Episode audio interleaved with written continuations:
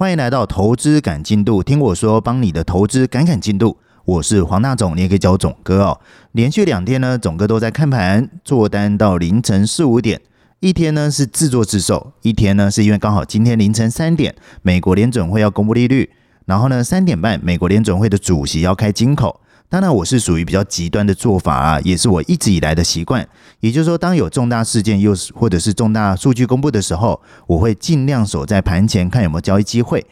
那这个也算是不好的习惯啦。如果说你是上班族或者是隔天要上班的朋友，像这种所谓的短线机会，我建议就放把它放掉吧，不用刻意去做。但是呢，还是要多少做一点处理哦。例如呢，像最近的市长在谈的杠杆策略。就是一边是保守，一边是积极，也就是当你手上是有长线部位的朋友，你不一定遇到中所谓的呃数据公布的行情要去设一些太小的停损，但至少要懂得去转换你的工具，像是选择权的买方呢，就可以去做到一些反向的操作，以确保你长线部位的风险可以控制住。当然，这个需要呃透过计算成本以及划不划算哦。如果说用简单粗暴的算法，以台股为例来说的话，假设你主要是做股票的朋友，隔天最大的风险就是跌十趴，但是不一定每一档股股票都一定会联动大盘，也就是大盘跌的时候，个股不一定会跌。但是如果说你手上的股票市值太大的话，占大盘的比例太高，当股票跌的时候，多少会影响到大盘，或者是大盘跌的时候呢，就像是隔壁的邻居在失火。多少会呛到你，让你手上的股票跟着跌。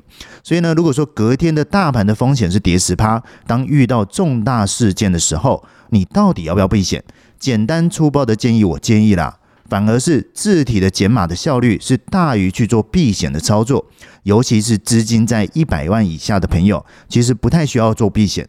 但是如果说你的资金在一百万以上，或者是一千万以上的朋友，我建议是多少做点选择权来做反向的操作，来挡一点风险。反之呢，如果说你的资金在一百万以下的朋友，我建议是用选择权来操作，就已经不叫做避险，而是投机了。就来看看有没有超额获利的机会。毕竟呢，选择权的买方是风险有限，获利不一定无穷，但至少有翻倍的机会。再呢，我们来算算投入的资金要抓多少哈。假设呢，我今天的大盘的点数是一万五千点，十个 percent 呢就是一千五百点。选择权的操作的重点是在履约价，至于说什么 delta 或者是阿尔法，我个人是建议这个是比较属于主价差的时候去计算使用的。甚至有些系统呢会秀出台资选择权的隐含波动率，我认为这个在实战上的实用性是不太高，尤其是操作选择权的买方，反而是要去专注市场的波动。波动呢，你可以用历史或者是 ATR 来做呃试算。再回到刚才所提到的哈，假设大盘的点数是一万五千点，台资选择权的履约价是每一百点为一格，近一周的话为五十点为一格，也就是周选择权。那如果说是当周到期的月选择权，也会开出来五十点为一格。那一千五百点呢，就是会跳三十格嘛。一般来说，跳两格都有机会来达到翻倍的可能，也就是你买入十点哦，就可能会变成二十点。当然，这个也是要看当时的波动，有时候波动太小呢，也跳不动。所以呢，我就假设我要拿呃要避掉十趴的风险的话，也就是我的资金一百万里面的十万，那就看你要拿多少来做这样扛风险的动作。假设我要拿一万块来扛风险，那我至少要十倍的获利。那这个时候呢，你就可以去压价外至少十格的履约价，就有机会一旦出事哦，一个血流成河哦，就可以来扛十趴的风险。这个是属于比较简单粗暴的风呃做法啦。那重点呢，还是回到到底要不要避险这件事情。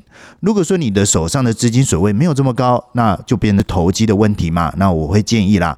分批来投机可能会比较重要，这个部分呢，有机会在未来的节目我们再来聊。就像是 cover call 这件事情来说好了，你可以买入个股，然后卖出个股选择权的 call。当市场走平的时候呢，你可以多少来赚点时间价值，也就是收取 sell call 的一个权利金。但是如果说遇到牛市，或者是你手上个股大涨特涨的时候，sell call 呢何时解掉就是一种学问。不解呢，虽然持有个股的多单可以 cover sell call 的一个损失，但是就会变得绑手绑脚。或者是说呢，你认为市场会走平或者是走跌，其实你还是在做主观。所以遇到这种所谓的重大事件或者是要避险的话哦，我个人还是建议啊，字体的解码都比避险来的好。当然，这个还是要去计算你的资金规模。那我想呢，一般人的操作资金大概在一千万以下，我建议还是着重在方向的交易。避险呢，就用多市场来做规避，而不是用投市场不同方向的操作。好，那我们再回到开头说的哦，那因为这两天的熬夜哦，所以总哥的声音精神不太好，所以当你听到这一集的时候，你觉得有点怪怪的，那就请你多包涵。那今天呢，一样是看盘到凌晨五点多，差不多睡两个小时，七点多就出门去公司，刚好下午两点多又有个例会。那当然呢，也恭喜我们的节目哦，进入到第八集。我之前我记得之前有流行一个概念哦，叫做习惯养成二十一天，就像是李小龙曾经说过了。他不怕练一万招的人，他只怕一招练一万次的人。虽然我们的节目定到进到第八集哦，但还算是一个蛮新的节目，也希望可以跟你一起培养收看我们节目的习惯，也让我慢慢的习惯录制节目的节奏。尤其是像我这样哦，已经好久没有高强度的生活作息了。从我们周礼拜天的金牌战前式的第三季开始哦，每一集我至少都要准备七十页到一百页的简报。假设一张简报我要讲两分钟，那一百页的简报至少我要讲两百分钟，也就是至少讲三个小时。像我之前去学校演讲啊，两个小时差不多就五十页到六十页的简报，所以每次整理一百张的简报，老实说有点吃力。再加礼拜天又有哦，礼拜三又有社团直播，那礼拜四就 p a c k a g e 的录制，所以可以走到第八集，我个人是蛮佩服我自己的啦。所以呢，节目也会持续进化下去，毕竟我们的节目叫做投资感进度哦。还是希望可以成为一个常态的及时更新的节目，希望你会喜欢。OK，那我们再讲回市场哦。市场呢，在前天也公布了美国十一月的 CPI 的数据。美国十一月的 CPI 呢，月增率是零点一 percent，年增七点一 percent，远低于市场所预期的零点三 percent，七点三 percent。那核心 CPI 呢？月增率是零点二 percent，年增六点 percent，也是低于市场所预期的零点三 percent，六点一 percent。主要的原因是因为刚好十一月的汽油大跌的效应。那我这里讲的汽油哦，其实你可以从每个礼拜美国 EIA 公布的汽油库存可以多少看得出来。看到的就是需求下降所导致的价格下降，所以我算一下哦，大概从十月七号开始，有连续十一周的库存是高于预期的，尤其是十二月二号的期油库存是直接海放上个呃上周的库存就是爆炸的多，所以因此呢，美国的十一月的通膨是低于预期又低于前值，其中呢，除了汽车价格的下跌，再来就是基期效应的发挥。什么叫做基期呢？就是当你今天要拿一个东西来比较是好还是坏，你要去看你前面的价格是多少，前面的反应是多少。那因为景气循环的关系哦，一年四季都不太一样。好比说，你冬天会买羽绒衣，夏天会穿短袖，这两种衣服的价格不太一样。你不能说我冬天制呃买衣服的成本比较高，夏天的成本比较低。那因为东西不一样嘛，所以呢，要比就拿冬天跟冬天比，夏天跟夏天比。那去年呢，也就是二零二一年哦，一路以来 CPI 的基期是持续的垫高，从六点三 percent 一路往上垫到高峰的六月八点八 percent。对比到明年的时间点哦，在基期越来越高的情况之下，加上原物料的价格其实没有太大的变动。现在跟去年十二月的价格差不多，所以你可以预期哦，为什么 CPI 的数据，美国的 CPI 数据哦，会连续两个月低于市场预期？那你也可以大致的确认哦，也就是二零二三年，也就是明年的上半年，美国通货膨胀大幅降低的预估模型来看，有机会可以跌到四个 percent 左右。那当这个美国 CPI 公布完之后哦，美元再度的跌破近期的低点。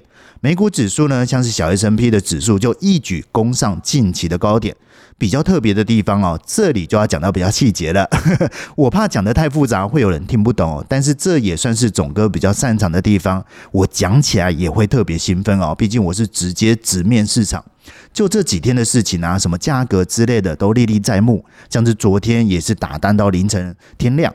所以呢，我先讲一些比较特别的地方哦，就是美国 CPI 的数据公布之后，其实股市走到一半就开始回跌了，甚至还跌破 CPI 公布之后所带来的波动，反倒是汇率市场没什么变动，有可能是因为刚好最近的基调就是股市跟美元是反向的，可是呢，呃，汇率的波动没有像之前英国救债啊，或者是日本救市的时候来的波动大，也就是昨天。的股市回头，但是汇率没什么动静。我认为大概是几个因素哦。第一个呢，就是市场的动能不大，使得说像这样的数据哦，推动的力道也小了一点。一旦过了前高，反而吸引短线客哦想要获利了结。第二个呢，就是虽然通膨的噩梦已经过去了，因为去年十二月的 CPI 是七个 percent，一路走高到今年六月的九点一个 percent，中间四月有掉一点，但是你可以想得出来，明年一月要公布现在今年十二月的 CPI 的年增率，其实也很难高到哪里去，所以市场终究是会回到到底景气是软着陆还是硬着陆。那短线数据所公布带来的波动，我认为是难以支撑。趋势的延续。好，那美国 CPI 的数据公布完之后，第二个重大的事件哦，就是今天凌晨三点，美国联准会的利率决策，以及三点半美国联准会主席谈话的重点。那我也帮各位整理一下哦。第一个重点呢，就是美国联准会认为景气软着陆是有可能的，但是比较有趣的地方来哦，就是 SEP 的预期看起来就是美国联储最新的经济预测摘要。反而总哥认为哦，这个看起来 硬着陆的可能性比较高一点。为什么呢？因为在这个数据里面看到出来啊，就是二零二三年的 GDP 的增长零点五个 percent，是自从今年的九月一点二个 percent 预期是下修的。二零二三年的失业率呢是来到四点六个 percent，也是从九月的四点四个 percent 预期是上修的。第二个呢，这一次的美国联准会也有公布点阵图哦，那也一如预期的上修点阵图的终点利率来到五点到五点二五 percent。那被呃这一次呢，也有七个委员认为哦，终端利率可能会超过这个上限，这个呢也比原本的市场预期还要来的高一码。第三个重点呢，就是在会后。十二月十五号哦，就是凌晨的时候，联准会的会议的声明几乎跟十一月三号一模一样。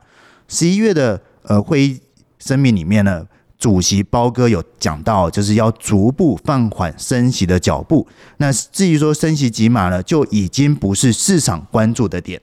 好，那这个以上呢，就是凌晨美国联准会。利率决策的重点哦，看起来就是要把这个球 发给其他国家了。像是今天晚上呢，又有什么英国的利率决策要公布，欧元区的利率决策也要公布，也要开记者会。那欧洲国家的通膨看起来也是像美国一样，从高点开始回落了。所以各位可以留意一下，欧元公布完利率之后的记者会要讲什么。好，那我们再回到比较交易面的部分哦。那刚好这几天数据公布的时候，利率决策发布之前，都有发生蛮特别的事情，就是行情通跑这件事情。虽然前几次的重大事件都有这样不规律的价格跳动，但是这两天蛮特别的哦。尤其是前天美国 CPI 公布前五分钟，像是小 S N P 啊，或者是美元指数这些汇率，就突然刷一根，就在公布之前的五分钟，而且这一根还不小。停了五分钟之后呢，公布数据之后再用力刷一根，结果隔天哦，彭博的新闻就写了一个新闻啊，CPI 公布前六十秒，美债的美盘暴增。那为什么美债的美盘呃美债的买盘暴增呢？就是因为呃预期 CPI 是下降的嘛，所以呢造成升息的脚步放缓。那这个呢对于美债是好处。呃，比较好一点，比较利多一点，但是对于美债的殖利率就是坏事了。所以当下呢，新闻就起到这个标题哦，就是公布前六十秒啦，就是美债的美盘就突涌入了。所以呢，就有记者去问白宫的发言人哦，那发言人就说他未曾听到数据被提早揭露，并暗示哦，就是观察可能市场的人士过度解释这样的解读这样的走势。简单来讲呢，就是他认为市场过度解读啦，就是没有阴谋论就对了。我得听你在放屁，因为不只是公布前六十秒，这一次是公布前五分钟就刷一根的。我记得前几年哦，有一个制度的改变，我记得没错的时候啊，就是像这种重大事件或者是数据公布的时候，呃，原则上就是到最后一刻才会公布嘛。那为了避免假消息或者是假的新闻稿跑出来，所以呢，就会请可能在公布之前或者是半小时之前，请记者先到一个小房间里面，先去听这个数据的数据怎么样。那也先打好记新闻稿。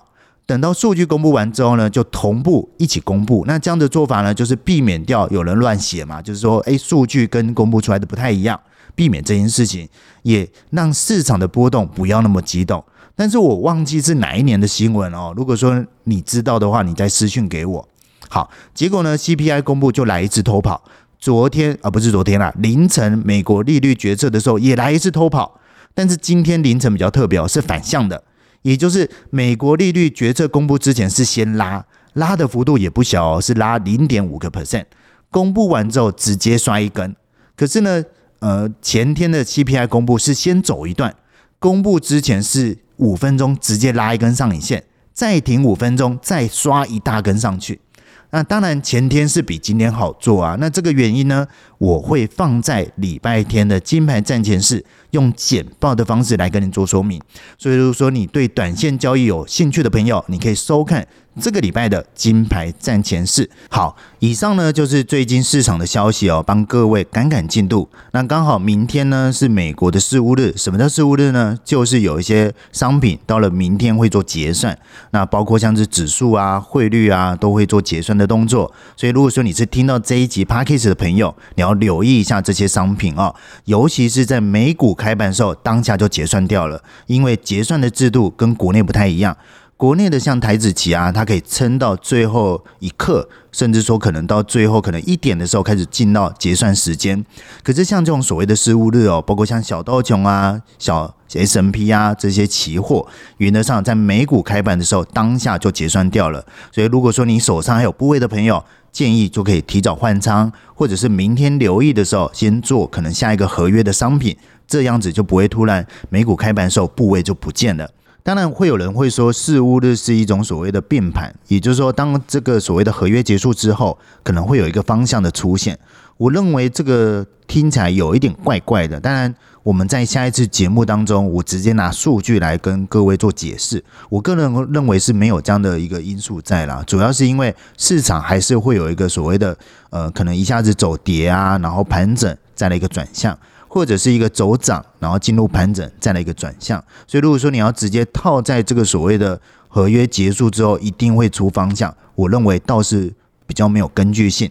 可是最近的行情确实比较低迷一点哦，加上刚好呃十二月遇到所谓的世界杯，然后又进入所谓的呃假期的周，包括像下下礼拜就开始进入圣诞节，圣诞节接下来就是元旦这段期间，在过往的经验基本上本来波动就不大了。OK，包括像礼拜天的时候，又是进到冠军赛嘛，对不对？冠军赛呢，现在可以抵定就是阿根廷对上法国，多精彩啦！像总哥也想要看。那刚好礼拜天的金牌战前时是晚上的九点，那球赛我记得应该是十一点左右，所以呢，我们就是早早的把重点讲完，金牌战前式的重点讲完之后，我们就一起来看球赛。OK，如果说你要跟总哥一起看球赛的话，记得当天上线哦。那当然不可能是转播画面啊，那个是有版权的。我们就是线上直接聊天。好，那这个礼拜的金牌战争也会讲几个重点哦。第一个就是说，通膨降温了，股市会不会回到一个多头？然后就这部分来节目当中跟大家做说明。第二个部分呢，刚好最近在做发作力的动作。上个礼拜呢，刚好我们在节目当中有提到我们最新二零二三年的作力出炉了。那这一次呢，一样颜值当当，一样由我们的小助理来当封面人物哦。结果呢，呃，露出了这个新的着力，一堆人来私讯跟我要。那基本上着力是限量的啊，所以我手上的本数也不多，刚好本来就会有一些固定的名额寄出去。所以如果说你要的话，你也可以准时收看我们的金牌战前事哦。我们每一集呢，从这一次开始都会来抽，OK，每一集都会抽一本。好，那当然，我们明年会有规划一系列的活动哦，包括像每一年的年初都会办所谓的新春不打烊，那也会搭配我们的海奇的特训班。那我的想法是这样，如果说你有参加这个海奇特训班，应该也是有办法发一本给你，好吧？那当然这个都一定会规划啦，所以。呃详细的时间点，我想会在下一次的节目来跟大家说。第二个部分呢，就是之前小小伙伴会敲碗，就是呃三年没有办实体的讲座嘛，希望大家出来聚聚。所以呢，这一次也就是明年的时候，我们应该我先讲应该哦，应该会来办一个所谓的年终会，就是大家一起来碰面，然后讲一下就是明年的展望，也就是好的开局就是成功的一半嘛。所以呢，这就是一个计划，希望在明年可以见到大家。好，那这个就是今天的节目哦。OK，就这样，拜拜。